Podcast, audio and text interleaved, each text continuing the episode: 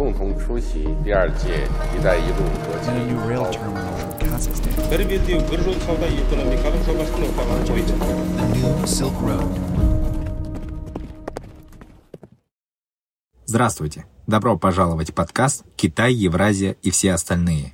Подкаст о поясе и пути, больших играх и другой геополитике.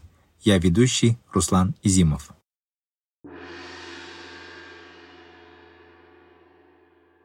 Какие итоги года можно подвести для Таджикистана?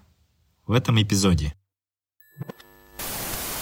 Уже тогда у правительства была вот такая установка однозначная на установление полного контроля на территории страны и централизацию власти. Насколько возможно, настолько. С каждым годом количество таджиков, получающих российское гражданство и паспорта, оно растет. Война в Украине, она ударила по всей постсоветской экономике. Это, во-первых, она ударила по трудовым ресурсам, потому что рынок в России сжимается. И самое главное, на что повлияла война в Украине, это, на мой взгляд, появляется своеобразный вакуум геополитической в Центральной Азии. Китай пытается переосмыслить эту ситуацию и разработать свою стратегию новую в новых условиях в отношении Центральной Азии.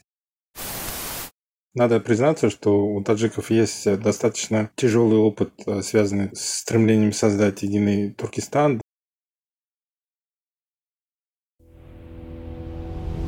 Со времен гражданской войны правительство Таджикистана стремилось к установлению полного контроля над ситуацией внутри республики, над всеми регионами и политическими движениями. Сегодня все зарегистрированные политические партии в той или иной степени являются частью правительственного блока. Та оппозиция, которая сегодня существует, находится в основном в Европе. И тем не менее, в уходящем 2022 году и Таджикистан столкнулся с нестабильностью, она случилась в Горно-Бадахшанской автономной области. Хотя правительство смогло купировать ситуацию, возможно, такие проявления протестов будут происходить все чаще на фоне предстоящего транзита власти. С другой стороны, многие продолжают голосовать ногами. Иммиграция продолжается, даже несмотря на ухудшение экономического положения мигрантов в России. Мобилизация в России в то же время приводит к дефициту трудовых ресурсов, что может еще больше подстегнуть трудовую миграцию из Таджикистана. Фактор миграции в стране очень важен, и даже по отношению к войне восприятие общества в Таджикистане связано с этим фактором и часто выражается фразой «Россия дает нам кровь и работу, и поэтому мы должны поддерживать ее». Тем не менее, в уходящем году президент Рахмон отметился тем, что на форуме «Россия-Центральная Азия» все же выразил позицию о том, что Москве нужно менять свое отношение к странам региона – и не воспринимать их как постсоветские страны. Думается, в этом случае с мнением Рахмона согласились многие в Центральной Азии. Но, конечно, самым сложным для властей Таджикистана все же остается затяжной пограничный конфликт с Кыргызстаном, где наблюдаются тревожные тенденции, когда в стычках все чаще участвуют военные двух стран и наблюдается интенсификация боевых действий. Есть ли возможность скорейшего урегулирования этого конфликта?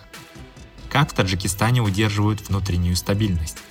Какие геополитические сдвиги мы наблюдаем? Об основных итогах года для Таджикистана рассказывает наш гость, независимый исследователь из Душамбе Парвиз Муладжанов.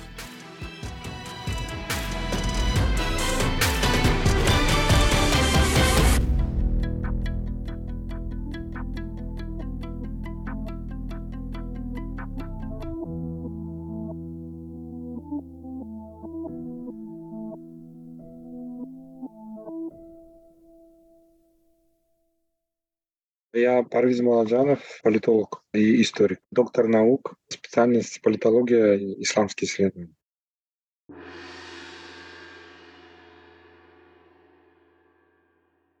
В рамках нашего подкаста мы проводим э, серию интервью, э, где подводим итоги уходящего года. И сегодня мы хотели бы с вами обсудить ключевые события в политике Таджикистана.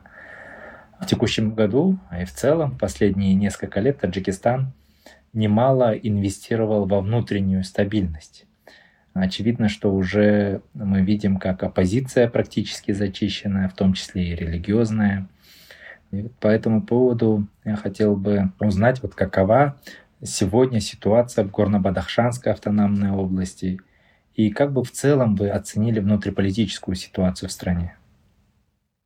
Ну, правительство установило полный политический контроль над всей территорией страны. Если там были какие-то протестные движения в различных частях на протяжении последних 10-15 лет, то фактически полный контроль установлен. Так что это стабильность, то есть стабильный, это устойчивый контроль над а, ситуацией внутри республики, над политическими движениями.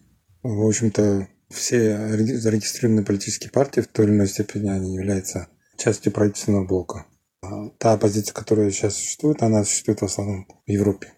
Поэтому у нас сейчас такая ситуация. То есть контроль полностью над а, политической, социальной, экономической ситуацией в республике. Так что вот так. Нету таких каких-то центров а, силы, центров влияния вне правительства, которые могли бы там представлять угрозу для правительства, например. Я понимаю, что обсуждать в целом э, вот эти вот темы, это, наверное, не слишком безопасно для, я имею в виду для всех э, наших стран Центральной Азии, потому что так или иначе это задевает чьи-то интересы, да, и в первую очередь интересы властимущих. Но мне кажется, в Таджикистане все-таки вот эти вот э, зачистки, они имели какую-то определенную цель. И мы можем э, ли говорить о том, что это все-таки была подготовка для транзита власти? Потому что мы достаточно долго уже говорим о транзите власти. В Таджикистане, например, в Казахстане он уже состоялся, как бы э, в Узбекистане, в других странах региона. А вот Таджикистан все-таки вот в нашем Центральной Азии остается единственной страной, где этот процесс еще не произошел. Вот, вот по этому поводу что вы думаете? Я думаю, что это не была самоцелью, просто есть такая установка еще со времени установления мира в Таджикистане, заключения договора о мире между оппозицией и Таджикистаном, это который положил э, конец гражданской войны. Уже тогда у правительства была вот такая установка однозначная на установление полного контроля на территории страны и централизацию власти. Насколько возможно, настолько. То есть э, во главу угла поставлена это, цель – стабильность, политическая стабильность. И именно на основе того опыта, который был у страны в 90-е годы, то есть полагается, что стабильность, она дороже всего. А стабильность должна быть на первом месте. И так как, в принципе, народ пострадал в свое время от своей воли полевых командиров, то он, в принципе, вот эта политическая программа правительства, она поддерживается среди общества. То есть стабильность, да, она все еще остается приоритетом. Но постепенно вот вопросы социально-экономического развития для населения, оно становится все более и более важным. Тем более мы сейчас видим, что сейчас кризис общий на территории постсоветских стран, что у нас есть серьезные проблемы с, с трудовой миграцией, вопросы с мобилизацией и так далее, то, конечно, здесь на этом периоде, на этом этапе вопросы политической стабильности, они все больше и больше это в глазах населения, они совмещаются с вопросами и социально-экономического развития, и удержания хотя бы имеющегося уровня жизни. Так что это продолжение того процесса, который начался в 2000-х. Он просто растянулся, но в любом случае в глазах правительства это продолжение, это одно и то же. Вот у них в начале 2000-х была основная политика, направленная на достижение полного контроля на территории страны, избавление от всех полевых и неформальных командиров и лидеров – так она также и рассматривается. Для них вот этот вот процесс, он продолжался и продолжается вот до сегодняшнего дня. Ну, в текущем году триггером для многих тенденций выступает война в Украине. А какие процессы ускорила эта война для Таджикистана? Я думаю, что это процессы иммиграции, то есть не миграция, а иммиграция, постоянная миграция. То есть в принципе, миграция, она всегда существовала, но в последнее время есть общая тенденция по российским источникам, что очень значительное количество людей э, начали обращаться э, за российским гражданством. Гораздо больше, чем в прошлом, позапрошлом году. То есть эта тенденция растет. Она началась уже давно. В общем, с каждым годом количество таджиков, получающих российское гражданство и паспорта, оно растет. Правда, вот последние два месяца после значит, объявления всеобщей якобы частичной мобилизации в России, По нашим данным сейчас это резко падает количество обращений за российским гражданством. Но это пока предварительные данные, но в принципе люди уже начинают задумываться. Ну, инерция еще есть, но и в то же время это сдерживающий фактор. Еще многое будет зависеть, как будет проходить эта мобилизация в будущем в России. Вот, насколько она будет охватывать новых граждан. Это один фактор. Второй фактор – это социально-экономический. То есть война в Украине, она ударила по всей постсоветской экономике. Это, во-первых, она ударила по трудовым ресурсам, потому что рынок в России сжимается, и э, доходы э, падают. И здесь э, вопрос заключается в том, как это скажется на трудовой миграции с Центральной Азии. Здесь существуют разные оценки. С одной стороны, действительно э, говорят, что так как экономика она э, замедляется, значит трудовой рынок сжимается, соответственно для мигрантов будет меньше места и меньше возможности трудоустроиться. А с другой стороны, некоторые исследователи говорят, что так как э, значительная часть российского населения сейчас мобилизована, а около миллиона человек покинули территорию России, здоровых взрослых мужчин, то фактически потребность трудовой миграции, она в России растет. То есть вот такие две противоречивых тенденции, результат которых проявится вот в ближайшем будущем. То есть в ближайшие 2-3 месяца будет ясно, куда ситуация повернется. Также российско-украинская война, она повлияла на уровень жизни населения, он в любом случае падает, и рост цен, он тоже происходит. Кроме того, вопрос э, связанный с Афганистаном, потому что как бы российская дивизия, которая находится в Таджикистане, она считается как бы второй линией обороны традиционно. То есть первая линия это пограничники и военные таджикские. А вторая линия уже в случае более масштабного проникновения извне это 201-я дивизия, база российская здесь. И, конечно, мы видим общую тенденцию сейчас, что все внимание России сейчас уделяется именно Украине, противостоянию Запада – Э, мы знаем, что там с российских баз по неофициальным источникам там перебрасываются оружие и люди. Ну, соответственно, возникает вопрос, это, насколько Россия сможет выполнять свои обязательства в Центральной Азии.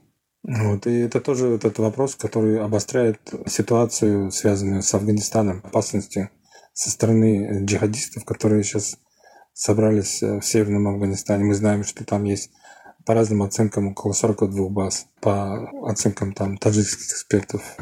Мы знаем также, что они внимательно смотрят, рассматривают, следят за ситуацией в Центральной Азии, в частности в Таджикистане. Там у них есть э, люди, которые за этим следят, там растет их э, активность там, в социальных сетях, в интернет-пространстве. И самое главное, на что повлияла война в Украине, это, на мой взгляд, появляется своеобразный вакуум геополитической в Центральной Азии.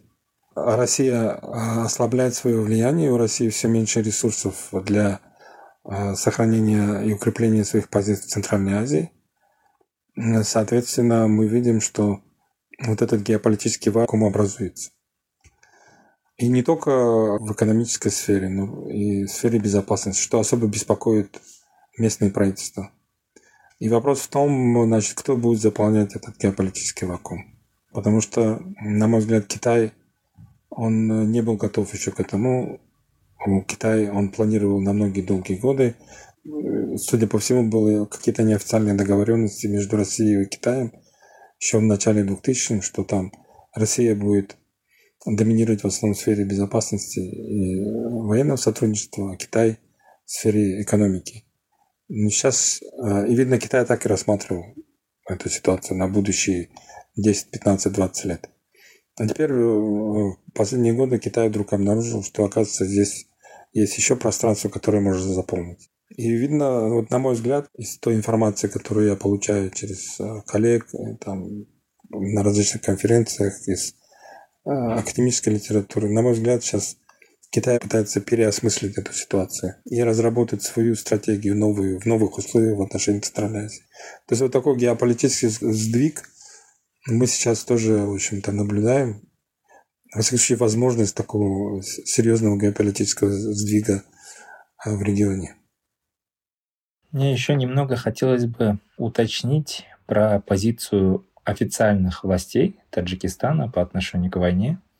Знаете, на позицию стран Центральной Азии э, по отношению к этой войне, ее, в принципе, можно понять. Да, очевидно, что мы, мы осуждаем войну, мы рассматриваем как агрессию против независимой Украины, и мы не признаем какие-то новообразования, да, новые Э, так называемое государство.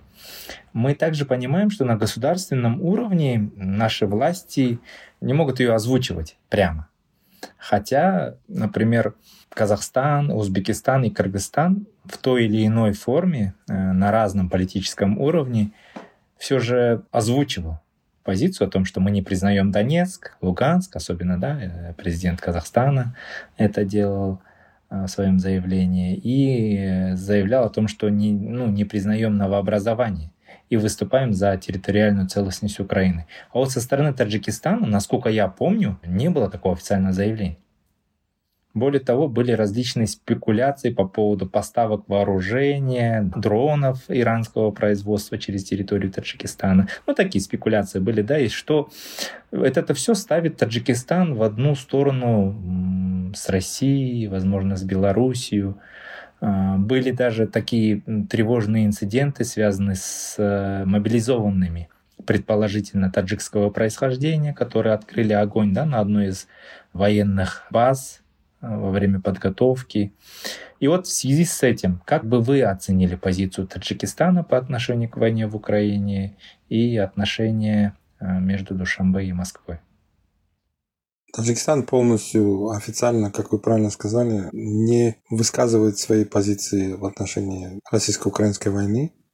Он просто не дает никаких оценок на официальном уровне. То есть общие слова могут прозвучать, что да, мы за мир, мы за мирное решение, но ни поддержки, ни осуждения нету. И это говорит о том, что таджикское правительство оно не хочет портить отношения с Россией, но и не хочет из-за России портить отношения с Западом. Для Таджикистана, как и для всей Центральной Азии, важно сегодня сохранить возможность многовекторной политики. То есть для стран Центральной Азии невыгодно быть загнанными в угол, да, например, и сделать ставки, например, на ту или другую сторону, и потом вынуждена проводить одностороннюю это, внешнюю политику. Например, испортить отношения с Западом, и потом у них не останется ничего, как у Беларуси, значит, идти только в России. Или, например, это испортить отношения с Западом и Россией, а потом куда деваться только в объятия Китая.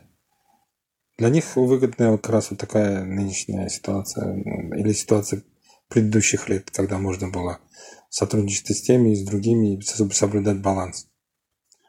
Поэтому мы видим, что все страны, в принципе, Центральной Азии в той или иной степени, они занимают сдержанную политику. Просто если в, в Казахстане могут сказать, например, на высшем уровне, что мы не поддерживаем, им не признаем, то в Таджикистане просто вообще об этом ничего не говорят на официальном уровне.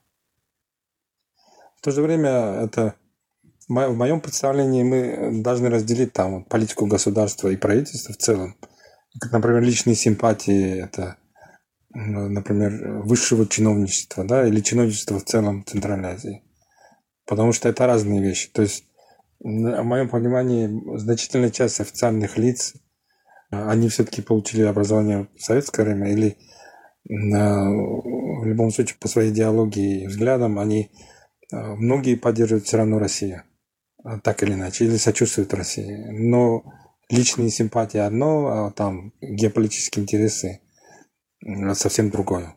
Как геополитические интересы государства, как правительства, так и там различных интерес-групп э, вокруг самих правительств, там бизнес-групп и так далее. Они не заинтересованы в том, чтобы портить отношения с Западом. Поэтому сейчас э, вот, э, Центральная Азия в целом занимает такую очень сдержанную политику.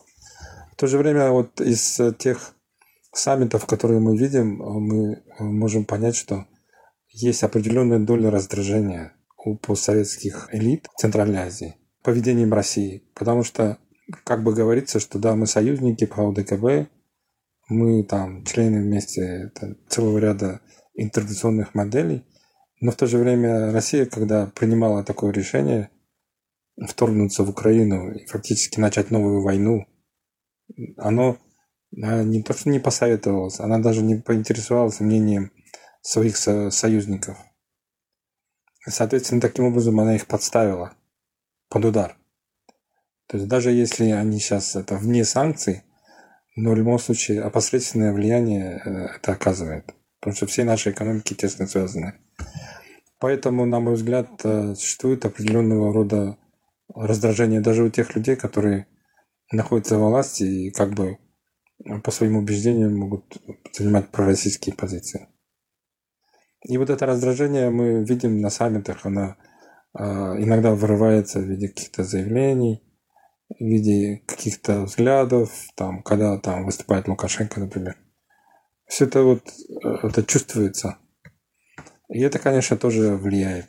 Что касается общества, то в обществе там все более открыто. И вы знаете, что в Центральной Азии большой процент населения, который занимает пророссийские позиции в той или иной степени. Официальных каких-то исследований не проводились. Опросов общественного мнения тоже не проводилось, но я делал анализ э, социальных сетей, и, на мой взгляд, тут э, э, картина выглядит следующим образом, что где-то 30-40% активных пользователей социальных сетей, они занимают строго пророссийские позиции. Полностью в рамках официальной российской идеологии они рассматривают эту ситуацию. Где-то 40-50% как бы больше колеблются. То есть, может быть, они где-то больше про российскую политику, но тоже и более критическую. И где-то 10-15 до 20% максимум они могут поддерживать в той или иной степени Украину. Здесь также многое зависит от э, образовательного уровня. То есть люди более интеллектуальных профессий со знанием английского языка, они, как правило, больше поддерживают Украину. А люди более простых профессий и значительная часть в целом населения Таджикистана, которые смотрят российское телевидение в основном, больше поддерживает Россию. А значительная часть мигрантов до 60-70% а, и выше, она поддерживает Россию. Это уже не о пользователях сетях, а в целом о, о мигрантах. Что общий, общий нарратив звучит так, что Россия дает нам кровь и работу, и поэтому мы должны поддерживать ее. Но в целом, если говорить о тенденции, то постепенно тот процент населения, который был неустойчив, да, занимал неустойчивую позицию, да, и э, колебался или в той или другой степени, по мере того, как ситуация развивается, особенно после объявления мобилизации, они стали более критично относиться. И вот тот процент, который это осуждают или негативно относится, или критически относится к российской агрессии – он постепенно растет. То есть общественное мнение тоже меняется. Но в то же время, конечно, те люди, там 30 или 40 процентов, которые твердо убежденные, их уже ничего не убедит, потому что они просто не слушают аргументов. То есть это а, совсем особая категория людей. Вы знаете, она везде есть, в Казахстане везде. Но в целом вот те, тот процент, который колебался всегда, это часть населения, я думаю, там общественное мнение будет меняться не в пользу России. Ну вот еще один процесс, э, который мы в текущем году наблюдали в Центральной Азии, в частности, это процессы тюркской интеграции. И здесь, понимаю, что это деликатный вопрос, в то же время мне хотелось бы узнать ваше мнение. В текущем году состоялись э, саммиты и визиты между тюркоязычными государствами.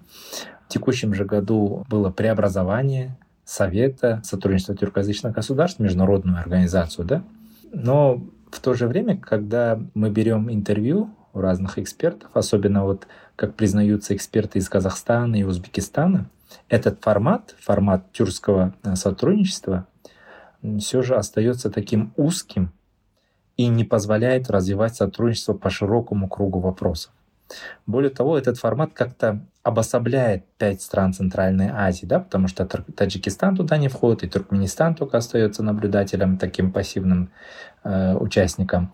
И в этом ключе некоторые эксперты предполагают или предлагают, что Таджикистан мог бы стать наблюдателем или полноценным участником этого объединения скажем так, как участник Центральноазиатского сообщества. И тем самым стран Центральной Азии могли бы избежать такой ненужной фрагментации региона.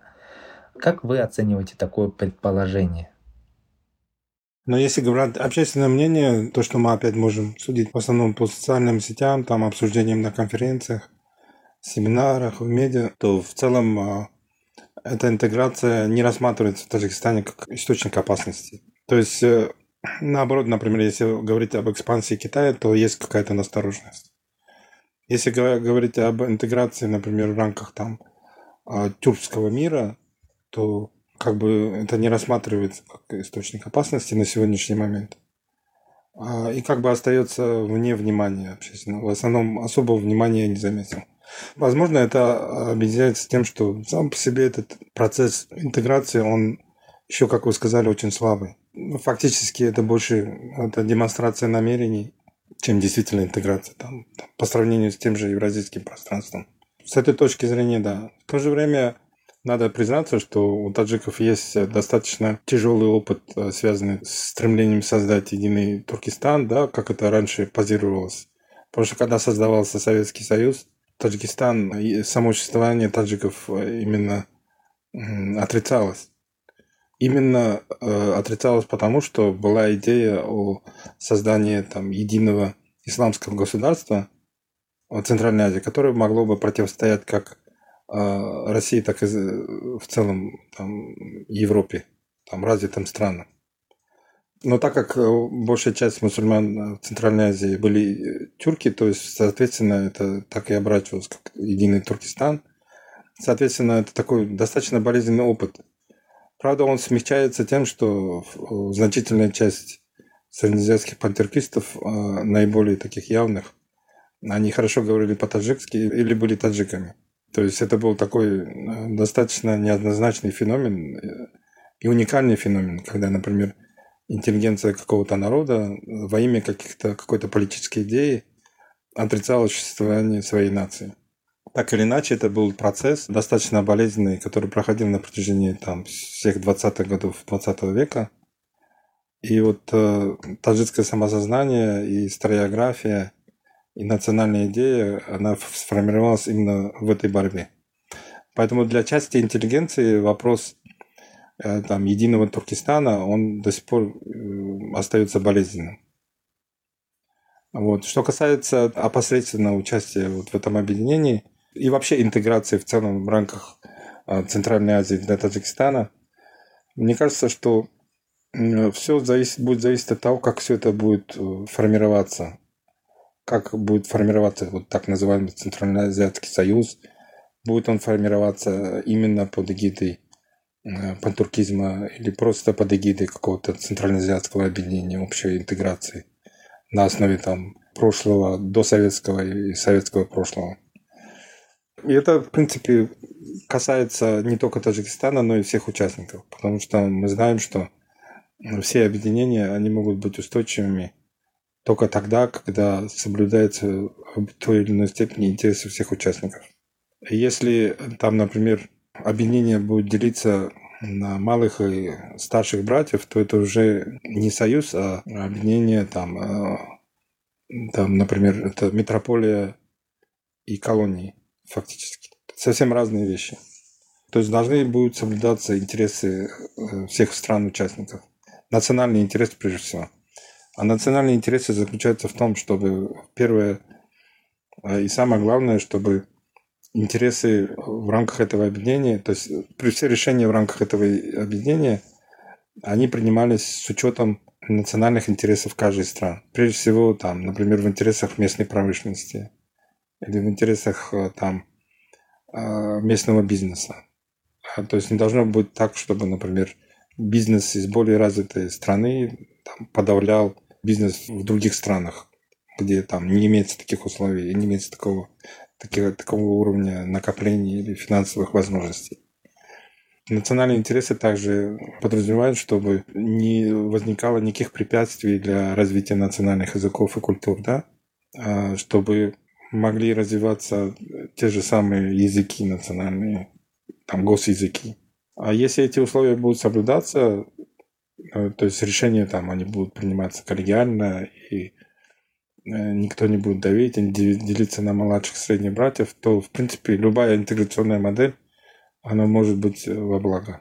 В противном случае, в принципе, все э, возможные проблемы, они всегда могут решаться на основе двусторонних договоров. То же самое, эти же все проекты развития, они будут также развиваться, заключаться и разрабатываться на основе двухсторонних отношений. Для этого не обязательно создавать какую-то интеграционную модель. Спасибо большое, очень интересное мнение. А, мы сегодня упоминали Китай, а, вы также говорили. Знаете, вот для внешнего наблюдателя достаточно очевидным становится тот факт, что тот вакуум, который освобождается в Таджикистане, особенно в сфере безопасности, заполняется именно Китаем. Да? Все чаще мы получаем новости о том, что Китай расширяет свое влияние в сфере безопасности в Таджикистане. Мы слышали новости о том, что китайские инструкторы в Таджикистане тренируют силовиков Таджикистана, а, внедряются китайские технологии, слежения. Также совсем недавно впервые в Центральной Азии была открыта мастерская Лубань. Это тоже один из важных инструментов расширения китайского потенциала, китайского э, влияния в Центральной Азии, вообще в, в целом мире. Как вы думаете, учетом того факта, что вы сказали, что все-таки китайская экспансия, она в таджикском обществе воспринимается достаточно активно, то есть достаточно негативно, к чему могут привести такие тесные э, связи между Таджикистаном и Китаем, особенно в сфере безопасности? Я думаю, что Китай сейчас обеспокоен ситуацией в Афганистане, поэтому у него наблюдается такая активность в сфере безопасности в Центральной Азии в целом в Таджикистане в частности. Кроме того, как я уже сказал, есть вакуум определенный, который так или иначе будет кем-то заполняться. Так как Россия, она сейчас э, занята э, Западом и Украиной. Запад э, не заинтересован особо в Центральной Азии в целом, то фактически это для Китая остается вот такая сфера больших возможностей. Я даже не знаю, насколько Китай сам в этом заинтересован. Если есть пространство, есть вакуум, то есть определенный закон, закон физики, что этот вакуум в любом случае будет заполняться кем-то. Поэтому, ну, есть вот такая потребность, это, есть такой вакуум, есть потребность э, там защитить, э, как это видит Центральная Азия и Китай, защитить э, там регион от возможных угроз и со стороны там джихадистов и там, каких-то террористов, которые сейчас группируются в Северном Афганистане. Ну, соответственно, вот мы видим такое рост э, китайского влияния и проникновения Китая, там тоже сферы безопасности. Здесь надо просто понимать, что Китай не гуманитарная организация.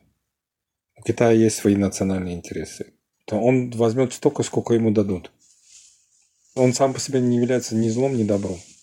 Вот это вполне естественно для любой державы, для, любой, это, для любого государства проявлять экспансию. Особенно если ты сам на подъеме, там, твоя экономика на подъеме, у тебя там э, военные это, силы растут, там военные возможности растут. Соответственно, ты уже по-другому смотришь на окружающий мир, соответственно, растут вот такие экспансионные это, мотивы и тенденции. Но от э, стран Центральной Азии, в частности Таджикистана, э, они должны просто э, трезво оценивать ситуацию и ставить во главу угла свои интересы и ставить определенные границы. Почему я был, э, в принципе, это, э, в той или иной степени за там, присоединение Таджикистана к Евразийскому экономическому союзу, э, потому что принадлежность к этому объединению является, ставит своего рода естественный барьер на пути китайской экспансии. Именно поэтому, в частности, Россия его этот, эту модель и продвигала, чтобы обезопасить свое влияние центральность. Для Таджикистана это совпадение интересов с Россией. Может, по каким-то экономическим параметрам это и не может быть и невыгодно, но если брать э, а, дальнесрочную перспективу, то для Таджикистана выгодно было бы присоединиться к Евразийскому Союзу. Во всяком случае, было выгодно до войны с Украиной. И это э, возвести такой естественный барьер. Чтобы где-то... Потому что всегда существует опасность, что будет перейдена какая-то грань на пути вот, китайской экспансии, да, которая, в общем-то, сделает зависимость от Китая слишком большой. А То есть ту грань, после которой экономическая зависимость может перерасти в, в политическую. Это такая э, очень опасный путь, да, когда ты э, и вообще такое соседство с таким гигантом и такой растущей геополитической силой, оно всегда опасно для стран-соседей. Потому что мы должны понимать, что это не Европейский Союз и даже не Россия. Это страна, которая, особенно при нынешнем лидере, она абсолютно не разделяет каких-то там общедемократических ценностей, да, каких-то общих ценностей, которые там приняты в ООН. То есть это страна, которая может спокойно отправить миллион своих граждан там, или миллион членов этнического меньшинства, фактически большую часть, значительную часть там, взрослого населения Синьцзяна, да, отправить просто в концлагерь. И когда такая сила, она располагается по соседству, то это всегда вызов и, соответственно, страны Центральной Азии, регион в целом и Таджикистан в частности, они должны думать о том, чтобы не перейти эту грань и не поставить под э, угрозу свое, свое будущее. Опять же, я говорю, что это, это не значит, что Китай плохой или Китай угроза сам по себе. Но это говорит о том, что можно рядом с таким соседем потерять свою экономическую и политическую независимость. Это очень легко в течение там 10-20 лет это можно осуществить. Спасибо. Главное, чтобы такие вот простые истины понимали лица, принимающие решения, которые, конечно, тоже руководствуются национальными интересами, но при этом иногда все-таки выбирается да, меньше из двух зол. Видите, проблема в чем? У нас в Центральной Азии, это, об этом тоже говорят многие, у нас в Центральной Азии фактически не развито китаеведение. То есть вся советская школа китаеведения она была сосредоточена в основном в России, на, в Петербурге и в Москве. И даже больше в Петербурге. В основном она занималась классическими исследованиями. А сейчас мы пожинаем последствия тех ошибок, вот этого несправедливого разделения. Потому что сейчас, например, тем же правительством Центральной Азии очень трудно понимать, что происходит в Китае и что ожидать от Китая. Потому что у нас очень мало специалистов. В Таджикистане вообще нету, которые могли бы заниматься китаеведением на хорошем уровне. А те люди, которые получают китайское образование и приезжают обратно в страну, они в основном получают техническое это, образование, то есть в технических дисциплинах. А Китай э, вкладывает деньги в основном э, в инженеров местных и переводчиков, которые бы обслуживали китайские компании. И в этом проблема, потом, я думаю, что это для того, чтобы адекватно оценить влияние Китая, для того, чтобы адекватно оценить а, возможные риски и угрозы, для этого нужна школа. А у нас ее нет. В этом огромная проблема для стран Центральной Азии. Да, я с вами солидарен. Это такая злободневная проблема для наших стран. Я думаю, что которая имеет место для всех пяти республик Центральной Азии. Ну, в продолжении нашего разговора в текущем году мы вновь наблюдали обострение приграничного конфликта между Таджикистаном и Кыргызстаном. И вот есть ли какие-то подвижки в двусторонних переговорах по данной теме? Вот, например, Кыргызстан и Узбекистан фактически завершили да, решение вопросов границ. Могут ли Душамбе и Бишкек тоже найти какие-то приемлемые формулы для окончательного регулирования пограничных вопросов в ближайшем будущем? Теоретически и технически это здесь э, нет никаких проблем серьезных. То есть найти взаимовыгодное решение технически возможно. Потому что там три основных э, проблемы изначально существовали. Это вопрос э, земель вокруг анклава Варух, спорных земель. Потом вопрос, э, связанный с водоразделом вот на этой территории, в приграничных районах. И вопрос, связанный с дорогой, которая связывает э, Варух и Таджикистан, основную территорию Таджикистана. А технически там, в принципе, э, этот вопрос, эти вопросы все можно решить так или иначе.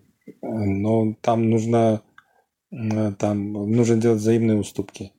Почему это, вот этот вопрос застопорился на столько лет? Потому что трудно было найти компромисс, и особенно последние 2-3 года. А напряженность на границе, она росла все эти годы. И еще новый фактор, который в последние годы появился, это вопрос проблемы милитаризации границы То есть, э, если раньше, например, это были в основном э, стычки между приграни... населением приграничных районов, э, приграничных сел, и всегда это были, в общем-то, небольшие, а в основном небольшие стычки. После чего только вмешивалась армия или, по, по, или пограничники, то, то это было далеко не всегда то последние два года мы видим ситуацию, особенно последние два инцидента последних, которые были, мы видим, что все начиналось именно с военных. То есть без всякого вовлечения даже местного населения. Это очень опасная тенденция. То есть мы видим ситуацию, когда полностью локальный водный конфликт и земельный конфликт, который, в принципе, мы имеем очень много примеров, когда гораздо более серьезные конфликты решались он вдруг начал последние, начиная с 2015 года, начал перерастать в межнациональные, межгосударственные. А, и существует опасность, в общем-то, перерастания и дальше на следующий уровень, это уровень уже войны. То есть мы не имели до этого войны, это были военные инциденты. Но они слишком часто стали повторяться, а, слишком регулярно, практически каждый год. И если эту тенденцию не остановить, то Следующий шаг логический – это уже перерастание в полноценный конфликт. Пока то, что я вижу, это хороший знак был, то, что было принято решение, значит, отвести войска. Было объявлено о намерениях демилитаризировать зону. Ликвидировали четыре заставы с обоих сторон, которые друг против друга находились, и где фактически начинался конфликт последние два раза. И, в общем-то, объявили, что будут э, какие-то договоренности в ближайшее время. Пока, на мой взгляд, э, если я не ошибаюсь, только вот этим пока ограничились. То есть вопрос демилитаризации, вопрос э, распределения водных ресурсов и вопрос дороги пока не решился.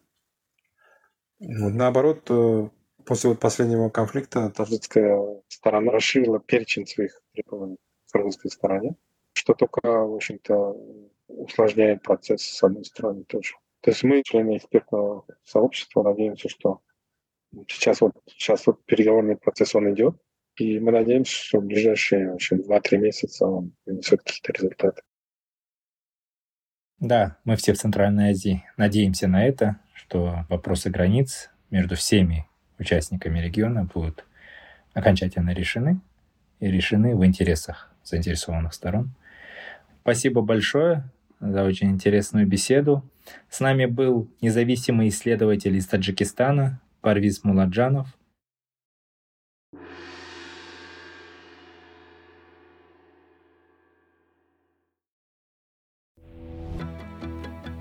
Все эпизоды нашего подкаста вы сможете найти на подкастинговых платформах Apple, Google подкасты, Spotify, Amazon, Яндекс.Музыка и другие.